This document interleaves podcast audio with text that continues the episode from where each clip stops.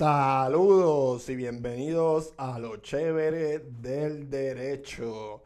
En el episodio eh, de hoy vamos a estar hablando eh, y criticando eh, la decisión de la constitucionalidad del voto presidencial 2024 y del plebiscito estadía sí o no ahora en, noviembre, ¿verdad? Este, este caso, eh, que es 2020 TSPR 119, apunte versus Comisión Estatal de Elecciones.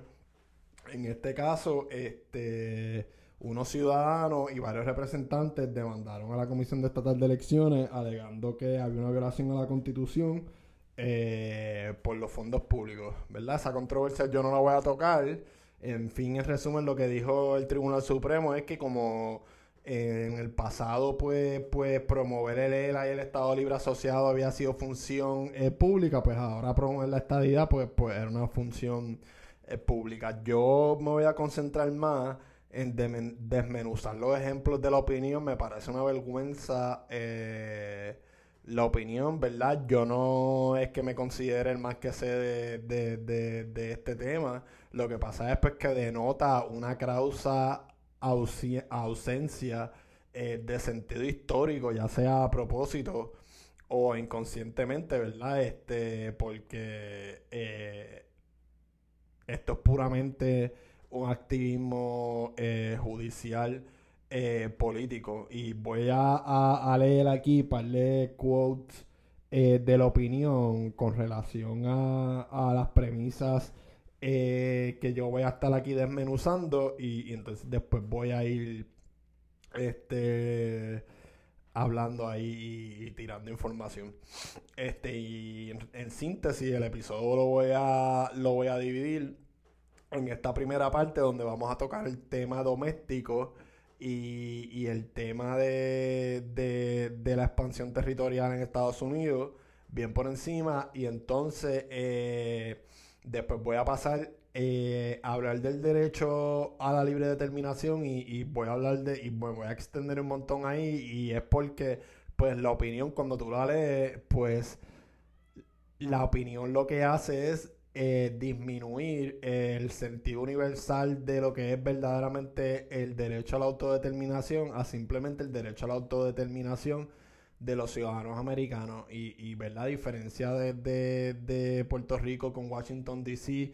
O, con algún otros territorios del pasado, pues nosotros tenemos otra nacionalidad y pues aunque todos tengamos la ciudadanía americana, eso no significa que todos aquí étnicamente o, lo que sea, eh, nos sentimos eh, ciudadanos americanos. Entonces, eh, ahí ya de por sí se,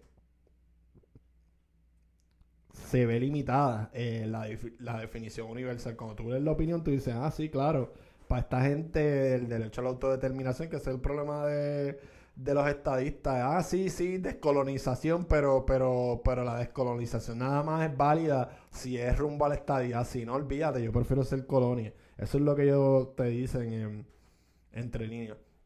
Y nada, pues voy a empezar aquí con la frase. Eh, desde su génesis, Estados Unidos de América fue concebida como una nación creciente y abierta a nuevos integrantes. El Congreso ha ejercido su facultad de admitir Estados a la Unión por los pasados 200 años al admitir 37 estados a la Unión. Queda claro que el poder del Congreso se limita a admitir nuevos estados y no a crearlos.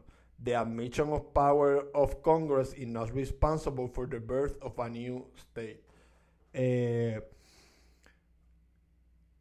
hubo unos tratados antes del Tratado de París donde específicamente se ve la intención de política pública en aquella época de Estados Unidos con la que hubo eh, en el Tratado de París y lo que hace eh, irracional que se estén usando ejemplos de territorios en Estados Unidos y de cosas en Estados Unidos cuando todos los habitantes de esos territorios antes de que fueran incluso ocupados o, cedidos bajo tratado, eh, ya tenían ciudadanía, se les garantizaba la ciudadanía que tú y yo no tenemos, se les garantizaba a, todos estos inhabitantes desde la firma del tratado. Y, y, mira, usemos el ejemplo del 1803. En el 1803 Thomas Jefferson era presidente. Thomas Jefferson, el republicano, ¿verdad? Que creía en el gobierno federal lo más pequeño posible, en el gobierno de los estados. ¿Y qué fue lo que primero que hizo? Él hasta pensaba que comprar ese territorio a, Napoleón era inconstitucional y como que ahora lo hizo, pam, pam, y cogieron y bajo el tratado eh, le dieron la ciudadanía a, a las personas de Luisiana. Y cuando tú te pones a pensar, pues en aquella época, 1803, Luisiana era pues como si tú tuvieras un equipo de, de fútbol, soccer europeo, a jugar un juego de fútbol americano. Eran dos culturas eh, totalmente diferentes el poder de crear y establecer nuevos estados recae en los ciudadanos del territorio. Bueno, eh, eh, sí, ahora mismo sí, porque nosotros somos colonia, pero en el pasado pertenecía o perteneció al Senado y al Ejecutivo Federal. Ok, no es el Congreso, pero para el Ejecutivo Federal y, y y el Senado, ¿verdad? Porque pues eh, el Senado tiene que ratificar los tratados que, se firmen eh, por el presidente bajo la Constitución. Seguimos. Otros como Hawái celebraron dos referéndums antes de su admisión como Estado, incluyendo el referéndum de ratificación. En cambio, Alaska efectuó tres. Por su parte, Maine celebró seis votaciones antes de la entrada a la Unión. ¿Y qué? todos esos estados, ¿qué me importa? Pudieron haber hecho 15, 20 votaciones. Todos esos estados iban a ser eh, iban a ser estados, ya sean 5, en 10, 15, 20, 25, 30, 35, 40, 45, 50, ya sea yo no sé en cuántos años, iban a ser estados. O sea, si tú no querías ser estado, pues te tenías que ir de allí porque iban a ser estado, that's it, punto, se incorporaron, por, ¿verdad? Por eso es que después eh, está la teoría de los casos insulares, pero es eso, es por eso mismo. Por eso es que los ejemplos no valen, porque las personas que se, se quedaban allí, pues se quedaban sabiendo que no importa que el Congreso eh, los dominara, los, o los gobernara plenamente, ellos eventualmente, eh, cuando cumplieran con, una, con unos ciertos requisitos, establecidos desde la ordenanza de, del Nuevo Este de 1787, eh, ellos podían ser estados. Y, por eso es que cuando yo leí la opinión, o sea, por poco me da un aneurisma cerebral porque me... Entonces lo que me molesta es que también habla del derecho a la autodeterminación y el derecho a, a la libre determinación de los pueblos, pero de una manera tan y tan hueca y vacía. Es como que, wow, tremendo. Gracias. Voy ahora este, a, dar los ejemplos de los tratados que le mencioné. El primer, para que los comparen con el Tratado de París, el primer tratado es el tratado entre Estados Unidos y Francia para la venta de Luisiana y en su artículo 3 estableció that the inhabitants of the ceded territory shall be incorporated in the Union of the United States and admitted as soon as possible according to the principles of the federal constitution to the enjoyment of all rights, advantages, and immunities of the citizens of the United States and of their liberty, property, and their, and their religion which they profess. O sea, ahora mismo aquí en, en Puerto Rico, nuestra eh, situación colonial, podemos ver cómo nos aplican la cláusula no durmiente del comercio interestatal, cómo no, nos aplican eh, las leyes de cabotaje, pero por ejemplo lo de los suplementos de CESAI, que ahora va la decisión eh, en el Supremo, a ver si certifican o no eh, esa decisión del circuito de Boston. pues no, pues ahí no, no, no tenemos que, ¿verdad? Porque el Congreso nos excluyó y, ahí tú ves la, diferencia. Tratado de Estados Unidos y España para la sesión de Florida, 1819, artículo 6.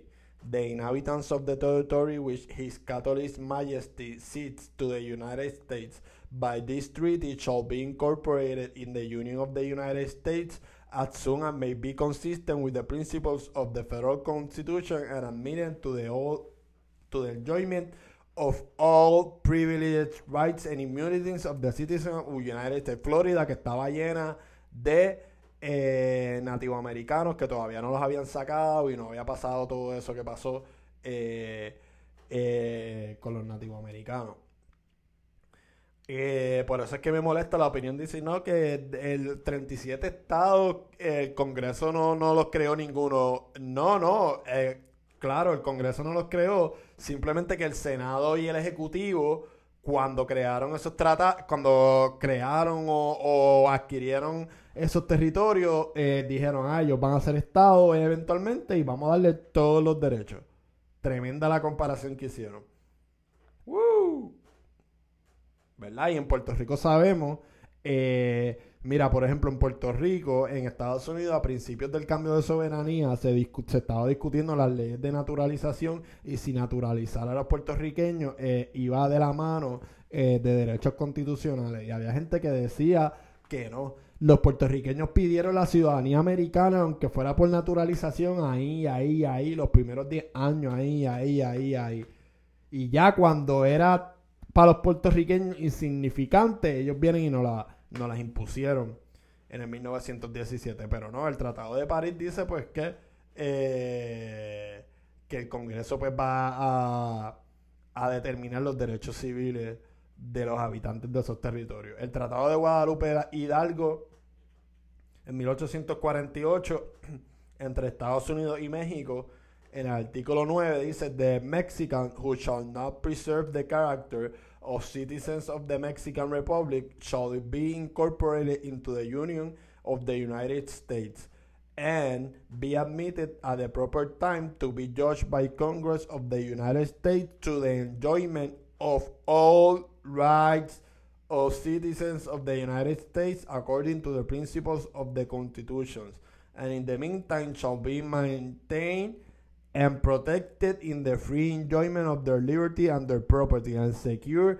the free exercise of their religion without restriction. Entonces, en 1853 se firmó otro tratado, que es el Tratado de Gaxen, que, que extendió eh, las disposiciones del Tratado de Guadalupe Hidalgo en 1848 el Tratado de Estados Unidos y Rusia para la cesión de Alaska en 1867, en su artículo 3, The inhabitants of the ceded territory, with, with the exception of the uncivilized tribes, shall be admitted to the enjoyment of all rights, advantages, and immunities of the citizens of the United States, and shall be maintained and protected in the enjoyment of their liberty, prosperity, and their religion. Es más, yo tengo una tabla aquí que, que, que, la voy a publicar pronto, que es una lista, ¿verdad?, de, de, los estados y, y, y cuando se incorporaron y se admitieron como estado. Eh, mira, eh, Alaska, Alaska fue un territorio incorporado de 1867 a 1912. Alaska se incorporó en el 1912 y se admitió como Estado en el 1959. ¿Qué me importa cuántas veces Alaska votó? Si ya iba a ser Estado. ¿De qué, qué, importa? O sea, lo incorporaron en 1912. Eh, Hawái. Hawái. Yo tengo aquí otra cosa que, que, voy a publicar, que es como una cronología que yo hice cuando estaba en la maestría, en ese tiempo que estaba aburrido en Texas, de los casos insulares. Mira, mira, mira, mira. La ley Foraker fue aprobada el 12 de abril de 1900. La ley Foraker que nos dio un sistema inconstitucional de separación de poderes, ¿verdad? Además de que el presidente nombraba a todos los funcionarios altos y pues la única cámara que era representada por el pueblo pues no tenía ningún poder. Al mismo tiempo que nos dieron eso, 18 días después pasaron la ley orgánica de Hawái y Hawái fue declarado oficialmente un territorio incorporado. Incorporado.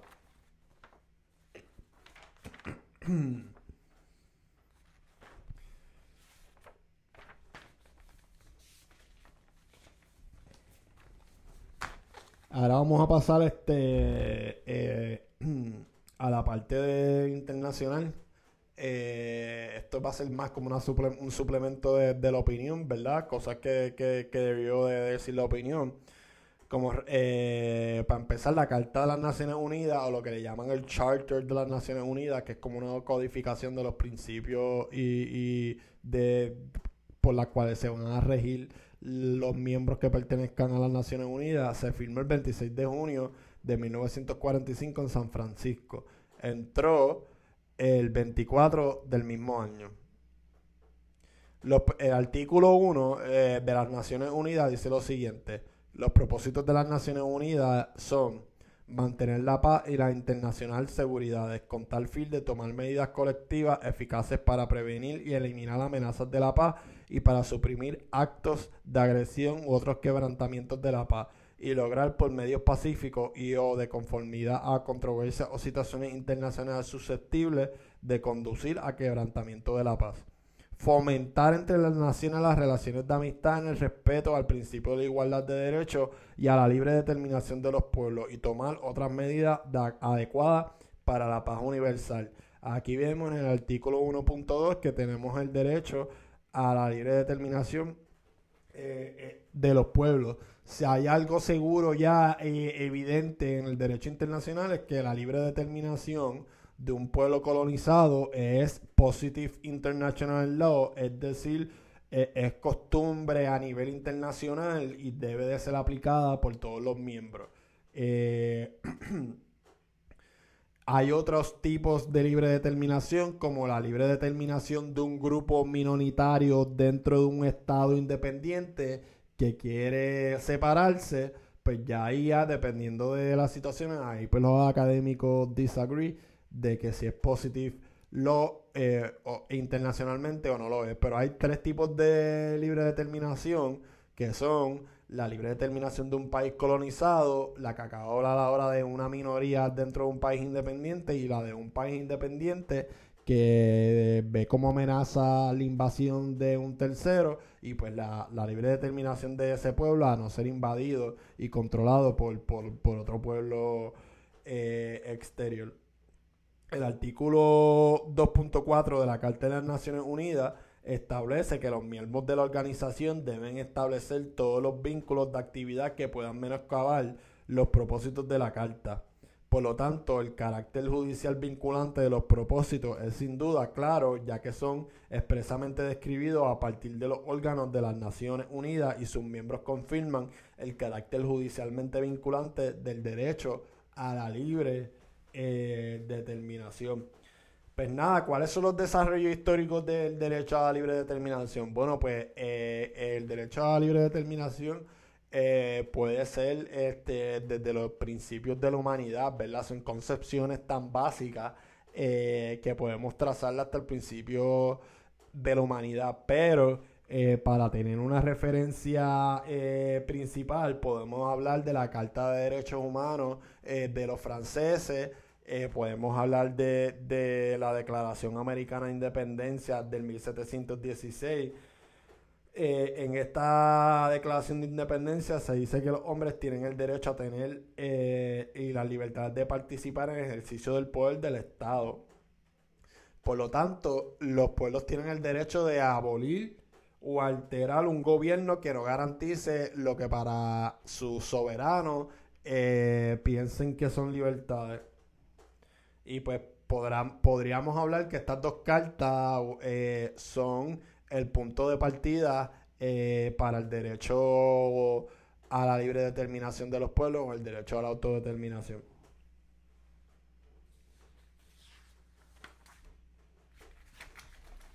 A finales del siglo XX surgieron dos eh, versiones del derecho a la libertad de la libre determinación de los pueblos.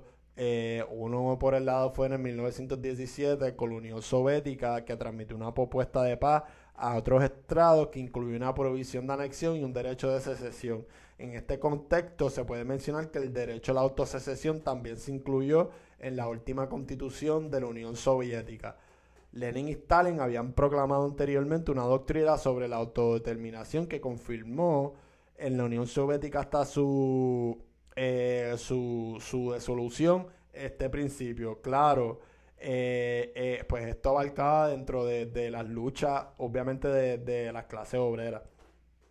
Otro desarrollo adicional del derecho a la autodeterminación fue promovido por el presidente Wilson en la inclusión del concepto en los 14 puntos, 14 points, en 1918, ¿verdad? Y como le digo yo, el hipócrita eh, Mr. Wilson, Mr. Wilson eh, invadió a muchos países en el Caribe, invadió Honduras, invadió a Guatemala, invadió a Nicaragua, invadió a México, invadió a Haití, invadió a Cuba, invadió a República Dominicana. Mientras daba discurso que los pueblos tenían que gobernarse por el consentimiento del el poder era se derivaba del consentimiento de, de los soberanos. Y verdad, por eso es que yo le digo al hipócrita, porque en verdad este primer desarrollo de la libre determinación, después de la Primera Guerra Mundial y, la formación de la Liga de Naciones y este primer sistema de tu, telaje, era básicamente, eh, le pasaron este la, las, eh, potencias a, los que ganaron y entonces pues los demás eh, se iban descolonizando. Eh, poco a poco. en las sesiones pre-Naciones Unidas, las propuestas de establecer una tutela internacional para todos los territorios dependientes chocaron con la oposición de, la, de las potencias coloniales. Estas son en la mayoría, eh, en mayoría a mediados de los 40, eh, eh, más fuertes todavía. Y, cuando firmaron su carta todavía tenían muchas o estaban en proceso de eh, descolonizar. Eh, también hubo unas controversias a principios, ¿verdad? Esto es todo parte también de la del eh, el Monroe Doctrine, ¿verdad? De, de, que América para los americanos, ¿verdad? O sea, para los americanos completos, no para los estadounidenses. Este. Y, ajá, mientras Europa, después de la Primera Guerra Mundial, se iba descolonizando poco a poco, eh, Estados Unidos, pues, tenía sus colonias. Eh, un ejemplo de lo de la Primera Guerra Mundial lo podemos ver en, en el caso, ¿verdad? Que hoy en día tenemos muchos problemas, que en Palestina, pues, en la Primera Guerra Mundial era el Imperio Otomano, el Imperio Otomano se disolvió, todo eso se fue descolonizando y haciéndose países independientes, y Palestina, pues, era un territorio, Inglaterra ocupó eso, eh, porque pasó a manos de Inglaterra cuando se acabó la Primera Guerra Mundial. Y entonces, eh, en la Segunda Guerra Mundial, pues Inglaterra dijo, ah, ok, pues dale, pues yo voy a darle un canto de esta tierra. Y entonces, pues crearon el Estado de, Israel, que en verdad esa tierra es, de los palestinos. Eh,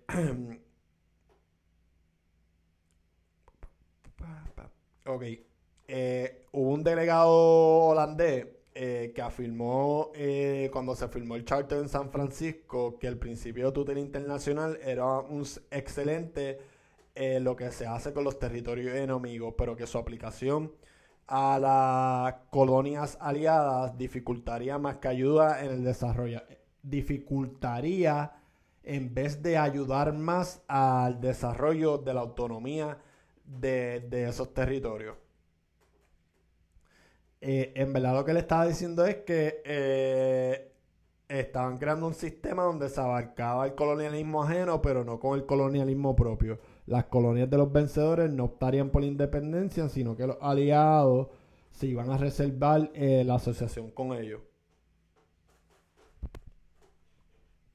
Después vino la delegación china que propuso que la meta final de dichos territorios fuera la autonomía eh, o la independencia. La oposición de las potencias coloniales se, se, hizo saber y, y, pues tuvieron que llegar a una solución eh, al compromiso. La autonomía pasó a ser el objetivo final de los territorios no autónomos y la autonomía de los territorios eh, que eran objeto de, de, de tutela. Y pues el resultado de esto fue el sistema del capítulo 11 eh, del charter y el régimen fiduciario de los artículos 12 eh, y, artículo 13. Y verdad, eh, se estaba imponiendo ya de antemano eh, el capricho de las potencias coloniales como Inglaterra y, Estados Unidos.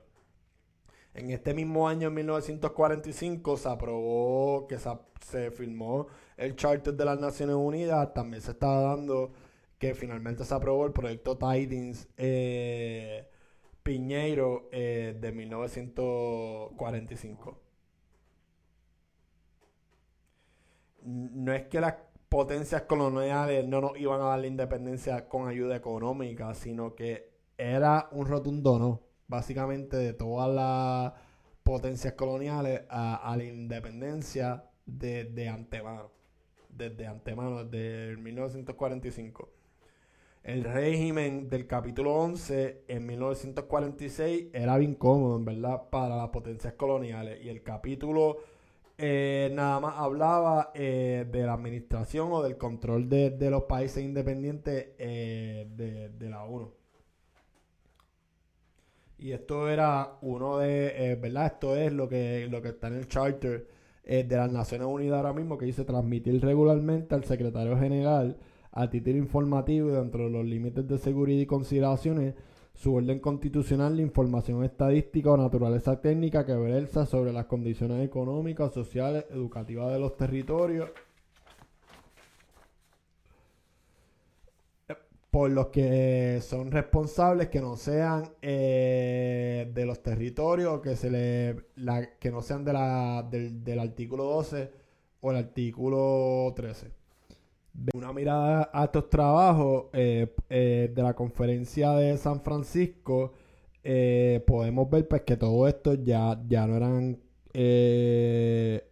cosas que, que, se estaban dando al azar. Y, era clara la política pública internacional que estaban teniendo las potencias y metrópolis vencedoras a la hora del establecimiento de, de, la, del Charter de las Naciones Unidas. Sin la información política en los informes requeridos, las obligaciones de asegurar su adelanto político y desarrollar un gobierno propio, lógicamente, iban a quedar al capricho de las potencias coloniales en vez de la voluntad genuina y la autodeterminación de los ciudadanos de ese territorio con la ayuda de la comunidad internacional. Estas potencias eh, al principio empezaron a, interpretar eh, el artículo 11 del Charter de las Naciones Unidas unilateral y por lo tanto eh, eh, ellos decían que los territorios no autónomos quedaban fuera de la supervisión de la ONU y dentro del ámbito de cada potencia. En 1952 la Asamblea General creó un comité especial para establecer los factores que servirían de guía para determinar si un territorio eh, alcanzó el mayor grado de autonomía y si los países miembros creen eh, eh, que, logró esa autonomía y, ellos junto al secretario general, la Asamblea General, están de acuerdo. los países anticolonialistas trataron de hacer una lista que se adoptara como documento oficial, pero, pero no lo lograron. Y pues al final no fue lo que, lo que ellos esperaron. Eh, la Asamblea de, eh, General de las Naciones Unidas declaró al final que, la, que, que los estatus de las dependencias podían terminar mediante la constitución de un territorio como Estado soberano independiente, anexándose o libre asociación con un Estado eh, independiente. El Departamento de Estado es de la opinión, esto fue eh, un testimonio por el, por el señor Jack McFall en las Naciones Unidas, el Departamento de Estado es de la opinión de que el mayor importancia al pueblo de Puerto Rico eh, autorizado a dictar su propia constitución según el proyecto del Senado 3336 forma de que los puertorriqueños den su consentimiento a su relación eh, con los Estados Unidos. Más aún, tal conducta por nuestro gobierno es consona con los principios democráticos de los Estados Unidos y con nuestras obligaciones bajo el Charter eh, de las Naciones Unidas. Ahora voy a hablar rápido del de, caso de Puerto Rico en 1953, el debate que se dio allá adentro y, ¿verdad? y por qué por qué eh, hoy en día eh, es verdad, porque esto pues, todo se está dando dentro del contexto de, de, la Guerra Fría, por qué hoy en día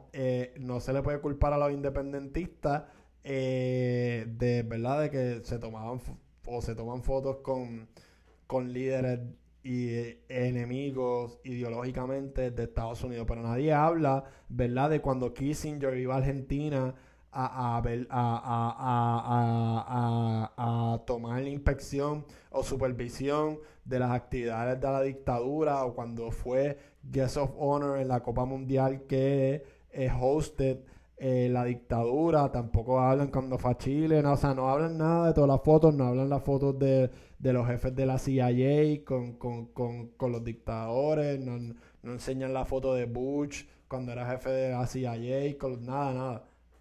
Todo es los independentistas. O sea, porque Estados Unidos es... Eh, eh, ustedes saben cuando Estados Unidos firmó su primer tratado, o sea, firmó y ratificó su primer tratado eh, de derechos humanos en el 1988, así como ustedes lo creen. Y no, y se tardó en ratificar un montón el convenio de derechos económicos, políticos y sociales, porque ellos sabían que si lo ratificaban y se obligaban a, a, cumplir con el tratado, muchas de las leyes eh, dentro de Estados Unidos, como las leyes Jim Crow, podían invalidarse por simplemente ser discrimen de eh, de raza. Así que pues, ¿qué, qué, les puedo decir? Of the Free.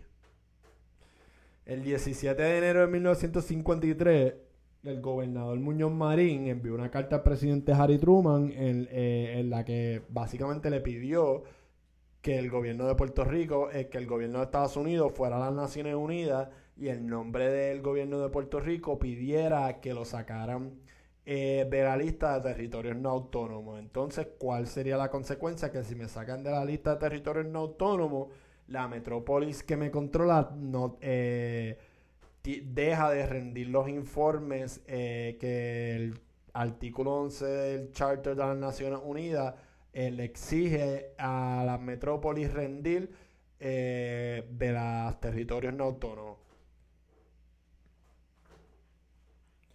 El 19 de enero, solo dos días después de enviar la carta al gobernador, el embajador norteamericano en las Naciones Unidas notificó al secretario general eh, de la decisión.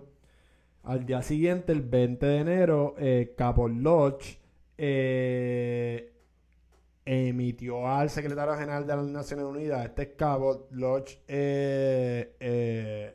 Jr., eh, la carta de Luis Muñoz Marín y un memorial del gobierno de Estados Unidos. En este memorial, Estados Unidos hace un recuento de la administración de Puerto Rico por los Estados Unidos desde el 1898 hasta el 1948.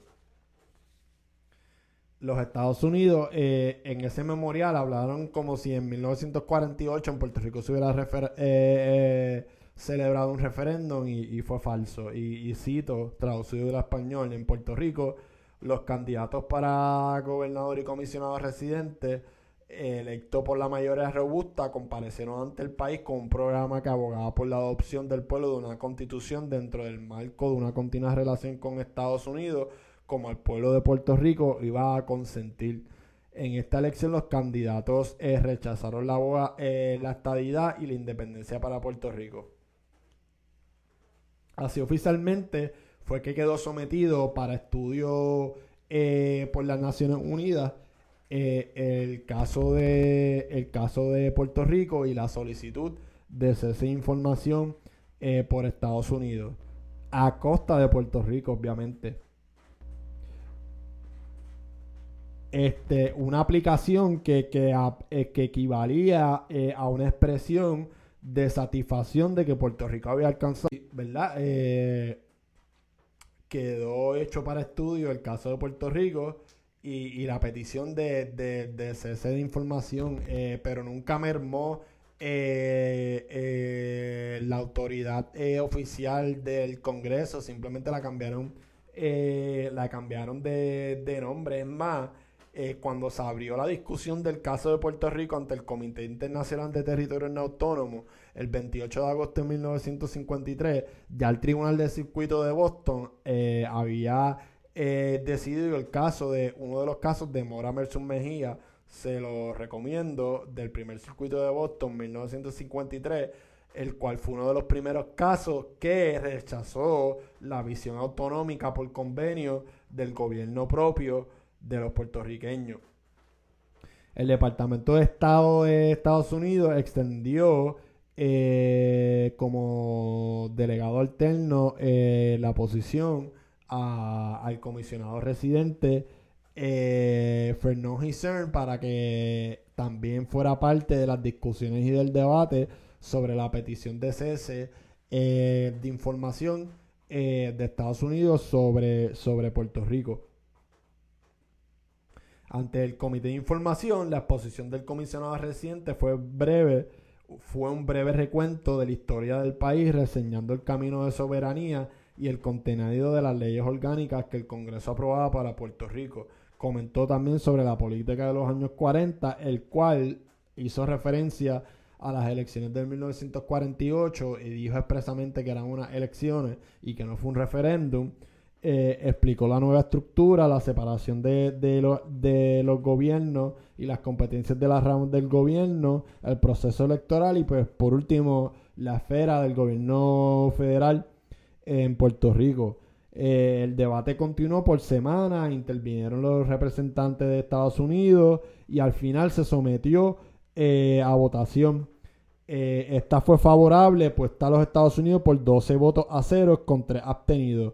El régimen, sin embargo, o sea, dentro de la posición de Estados Unidos, el mismo régimen de Estados Unidos no dio la oportunidad a que opositores dentro de, de, de, lo que se representa Puerto Rico presentaran eh, sus memorándum de oposición eh, a que se quitara Puerto Rico eh, de la lista de territorio no autónomo. El 30 de octubre de 1953 la señora Frances Bolton, delegada de los Estados Unidos ante la cuarta comisión de la, Asamblea General, presentó eh, nuevamente al comisionado residente como delegado alterno para seguir explicando el caso de Puerto Rico.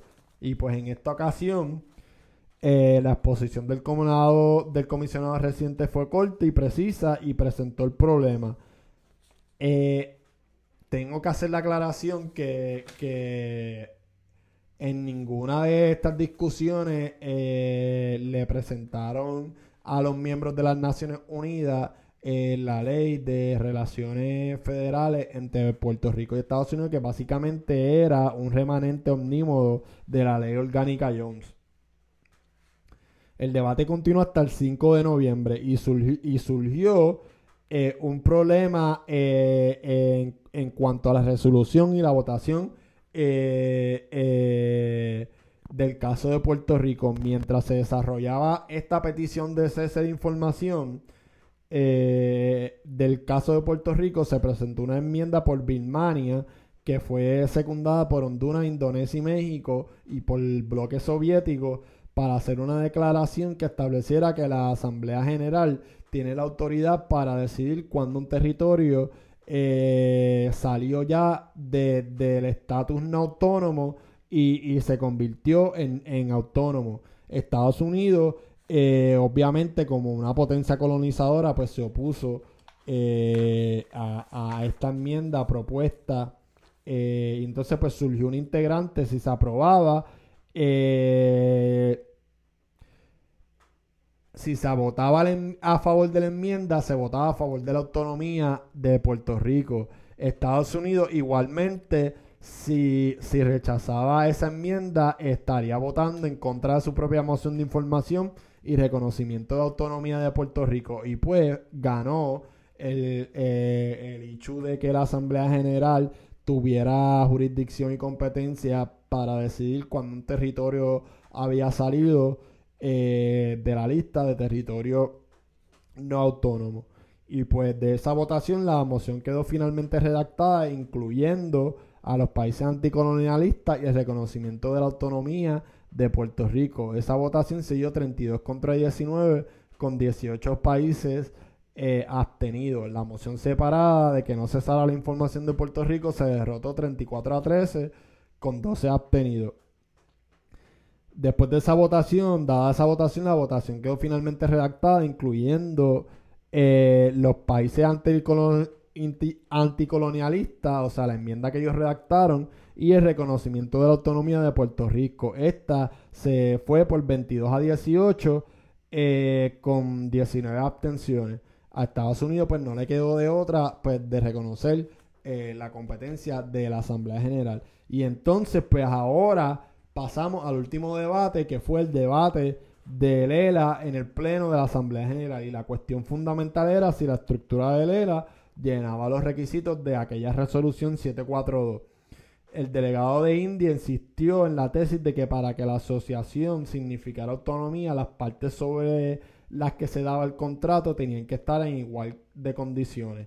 Bajo esta tesis, para Puerto Rico ser autónomo y lograr ese convenio que se argumentaba que tuvieron con Estados Unidos, Puerto Rico tenía que tener soberanía y tener el pleno ejercicio de su soberanía para poder pactar. En vista de que ellos no tenían su soberanía, eh, no, se cumplía con los requisitos, eh, eh, no se cumplía con los requisitos para, para, cumplir, para salirse de, la lista de territorios no autónomos.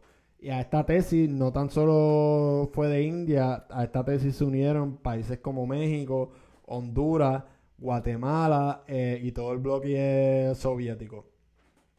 Entonces el embajador Cabell Lodge, después de eso, hizo la siguiente declaración. Estoy autorizado por el presidente para decidir que si en oportunidad alguna la Asamblea Legislativa de Puerto Rico adopta una resolución a favor de una más completa y absoluta independencia, lo que recomendará el Congreso inmediatamente para que tal independencia y, yo digo también que en este caso les daríamos la bienvenida a Puerto Rico al Tratado de Río de Janeiro y al Charter de las Naciones Unidas. Entonces, India replicó, insistiendo, el ERA sin duda es un gran paso en el camino del gobierno propio, pero no es suficiente para excluir a Puerto Rico del artículo 73 de la Carta. En el momento de votación, sin embargo, la moción fue aprobada. Triunfó para la posición del gobierno de Estados Unidos. ¿Cuál fue la consecuencia de todo esto y por qué perdí todo este tiempo en esto? Porque como consecuencia de esto, el estatus de Puerto Rico, su discusión, salieron de la arena internacional eh, y de la competencia de la información de territorios no autónomos y de su protección. El único foro disponible para los problemas y para las reformas es el Congreso de los Estados Unidos. Aquí ganó Estados Unidos y claramente perdió Puerto Rico. Eh, ¿Y qué logró Estados Unidos con todo esto? Pues Estados Unidos logró que todo ese proceso y fenómeno de descolonización que se dio durante las próximas décadas, pues Estados Unidos tuvo eh, fuera de eso. Incluso eh, el derecho a la autodeterminación también está codificado en otros tratados como el, el convenante, ¿verdad? Que ya mencioné, de derechos políticos económicos y sociales, que en su artículo 1 dice que todos los pueblos tienen que tener derecho a, elegir a, sus líderes. Eh, ese, esos tratados que, ¿verdad? que empezaron en 1916 en el Convenant de Human Rights, eh, eh, se dieron, aunque no lo crean, a nivel internacional gracias al bloque soviético. El bloque soviético fue un, un, un un defensor de los derechos de descolonización, de los derechos de las mujeres y de los otros derechos a nivel internacional, mientras eh, a, nivel doméstico eh, hacían cuanta violación de derechos humanos y civiles. Y pues Estados Unidos era lo mismo eh, dentro de Estados Unidos, los estados a nivel federal y a nivel de de Foreign Policy. Y, nada, me tomé todo este trabajo porque eh, la historia siempre tiene dos caras de la moneda. Eh, estaba pensando, es que estoy buscando aquí, no creo que no lo apunté. Ah, está eh, en el tratado de, de la definición de agresión y en el tratado de, de seguridad.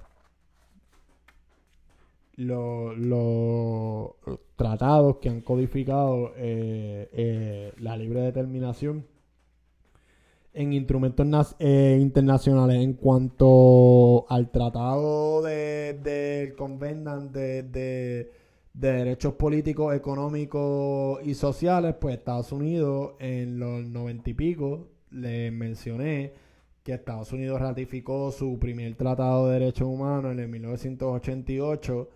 Eh, pues en el 1991-92 ellos ratificaron el Convenant de eh, Derechos Políticos, Económicos y Sociales, pero domésticamente la ratificación de un tratado tiene un proceso constitucional y el Senado tiene que ratificarlo y dentro de ese sistema de ratificación hay lo que se, ah, eh, hay lo que se llama RUTs, Reinstatement Understandings y,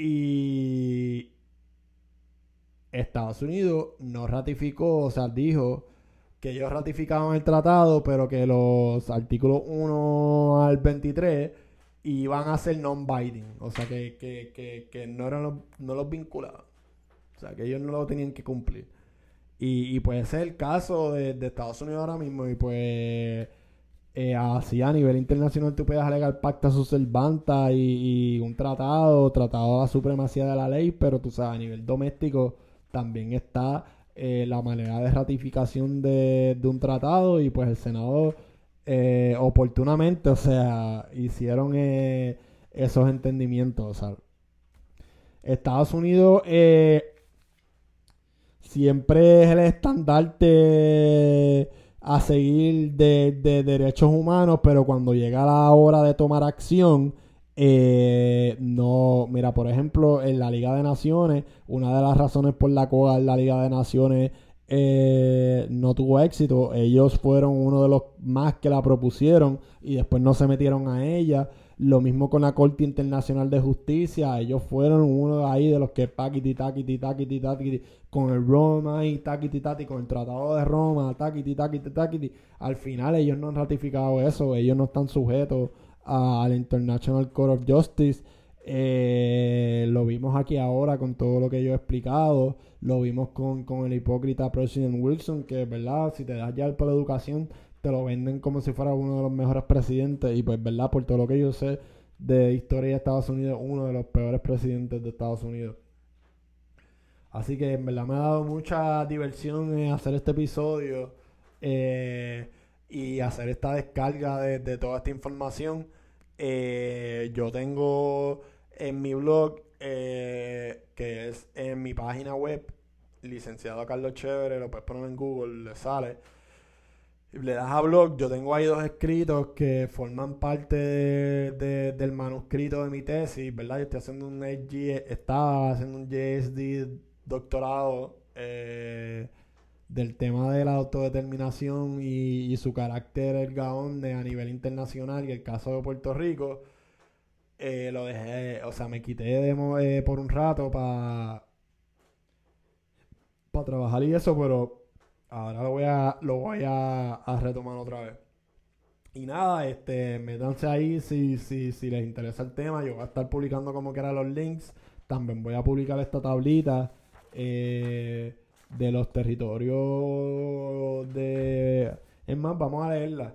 Y, la publicamos. Mira, Alabama. Alabama formó parte del territorio de Mississippi primero, de 1798 al 1817, después en el 1817 se convirtió en el territorio de Alabama y después en el 1817 eh, se creó el estado de Alabama. Alaska fue un territorio no incorporado de 1867 a 1912, se incorporó como territorio en 1912. En el 1959 eh, tuvieron la estadía. Arizona eh, fue parte del Tratado de Guadalupe Hidalgo de 1848 y fue el territorio de Arizona de 1863 al 1912. A estadidad 1912. Arkansas, parte del territorio de Luisiana de 1803 al 1819. Después el territorio de Arkansas de 1819 al 1836. Fue incorporado eh, como estado en el 1836. California. California tuvo eh, un military rule de 1848 al 1850. Fue admitido como estado en el 1850. Florida eh, fue cedido a los Estados Unidos en el Adams-Onis Tratado de 1819 y después fue el territorio de Florida de 1822 a 1845. Fue incorporado en el 1845. Hawái, un territorio no incorporado de 1894 al 1900. Territorio de Hawái del 1900 al 1959. Eh, Idaho, Incorporated Territory 1863-1890.